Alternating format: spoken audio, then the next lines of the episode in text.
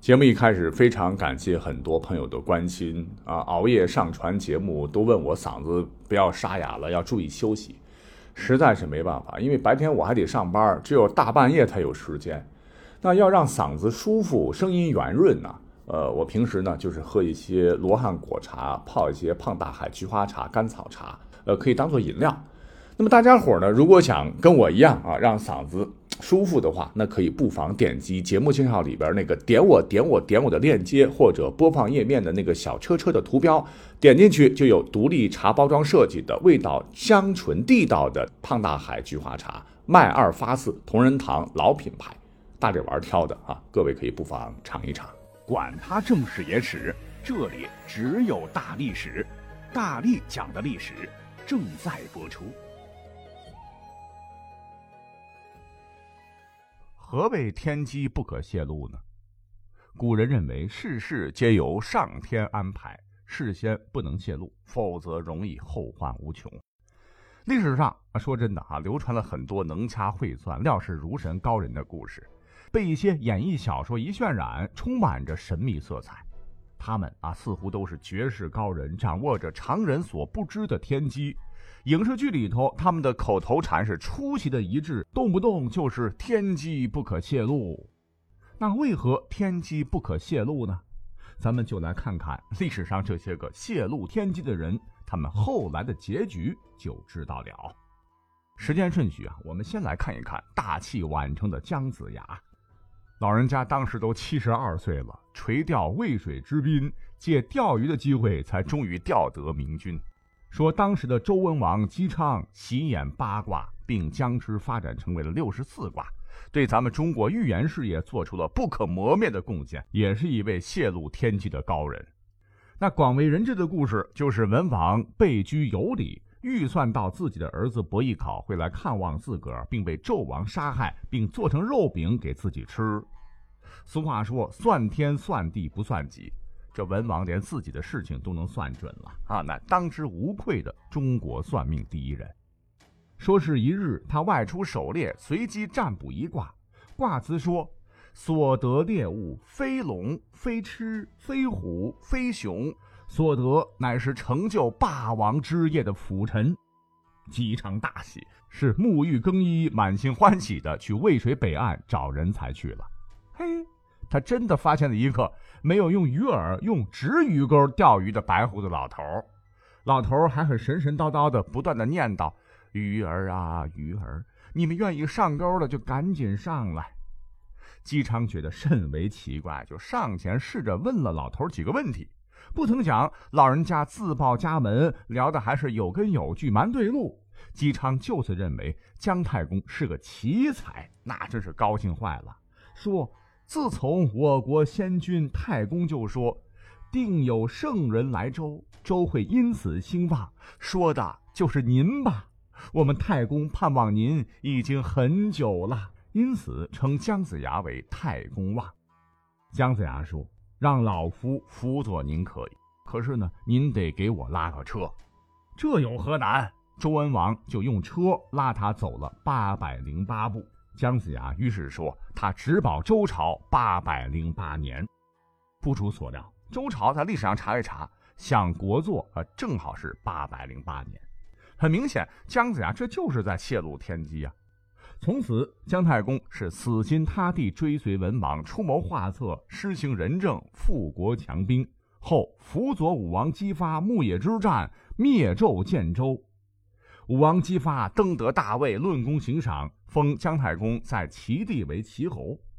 姜太公在自个儿的封国内依然是行富国强兵之道。原本东夷人肆虐，满目疮痍，荒无人烟的齐地，很快就发展起来，成为拱卫中央的一方强国。春秋时还培育出了春秋五霸之一的齐桓公姜小白。所以，纵观姜子牙一生，你很难想象。杀牛卖酒，七十岁了才出山，剿灭殷商，一跃成为国家二把手。江湖之中，《封神榜》又将他神化为众神之神神祖。哎，最后离世的时候，他竟然活了整整一百三十九岁，堪称古今第一王佐之才。您听一听，这明显是不对呀！不是说天机不可泄露吗？按套路，那他还不被老天爷乌雷轰顶炸个屁股开花？要么得个不治之症，赶紧完蛋，这样才能显出天网恢恢，疏而不漏的威力吗？怎么能让姜老头名利双收，还活这么大年纪？难道说是老人家被老天爷打盹儿忘了收了？不清楚，还是来看下一位。战国时期有一位神人，唤作王许，又叫做王禅。河南郸城人，擅长谋略，智慧惊人，且道法深不可测，异常神秘。其精通百家学问，弟子能文能武，能商能辩，横跨春秋战国，个个那都是惊天伟地之才，左右江山社稷之辈。神奇的是，他的弟子在进山之前，个个那都是无名之辈，屁都不是。被他调教出山之后，个个又大放异彩，出将入相。所谓是不看广告看疗教，就连万圣师表的孔子恐怕都不如他教的出色。他呢，还利用自个深谙自然之规律、天道之奥妙的逆天禀赋，著有《天嘴灵文》一书。除了什么隐身法、撒豆成兵、撒草成马等法术吧，更是对后世做了很多预测，哈，应验者多，是妥妥的泄露天机。可是这位高人，活的那叫一个长哦。传言他曾拜老子为师，战国末期的吕不韦、李牧、李斯都是他学生。以此推断，王许活了至少两百多年。更为可怕的是，这还只是估算，谁也不知道他那年是不是真死了。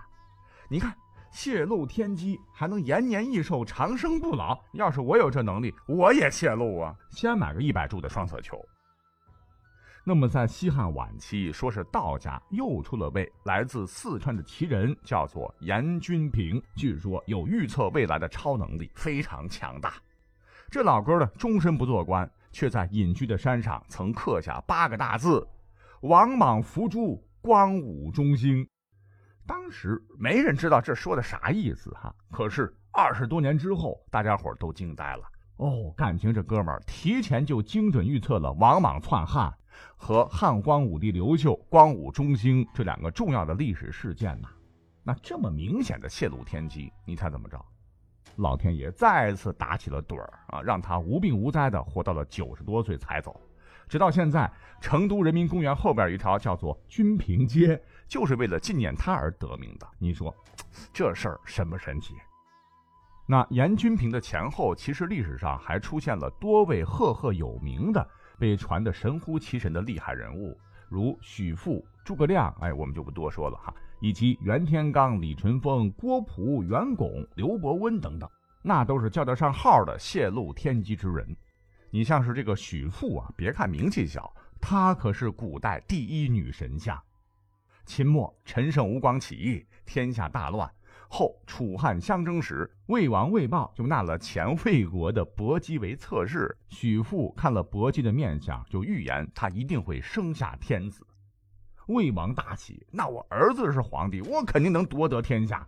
结果是联合项羽背叛刘邦，最终被汉将曹参灭国。伯姬也被收为刘邦的妾。一番云雨是生下了刘恒，这便是日后的汉文帝。而历史上，汉文帝特别宠信一个男人，这便是叫邓通的家伙，是由撑船的黄头郎升为上大夫，受赏赐无数。而许父却说邓通必将穷困饿死。汉文帝死活不信啊，甚至将蜀郡的铜山都赐给邓通铸钱，让邓通富可敌国。可谁曾想到，文帝一蹬腿儿，景帝即了位，邓通立马被免官，家财尽被抄没。他只得祭食他人，最终呢，真的应了许父的预言，是饥寒交迫而死。你想，此等泄露天机的神人遗留人间，结果是不是会很悲惨呐？书中载，许父最终是离开京城，隐居山林，以相夫教子为乐，直至去世，享年八十有四。好嘛，说好的五雷轰顶，说好的不得好子呢？老天爷，你能不能振作点儿？你说话得算数啊！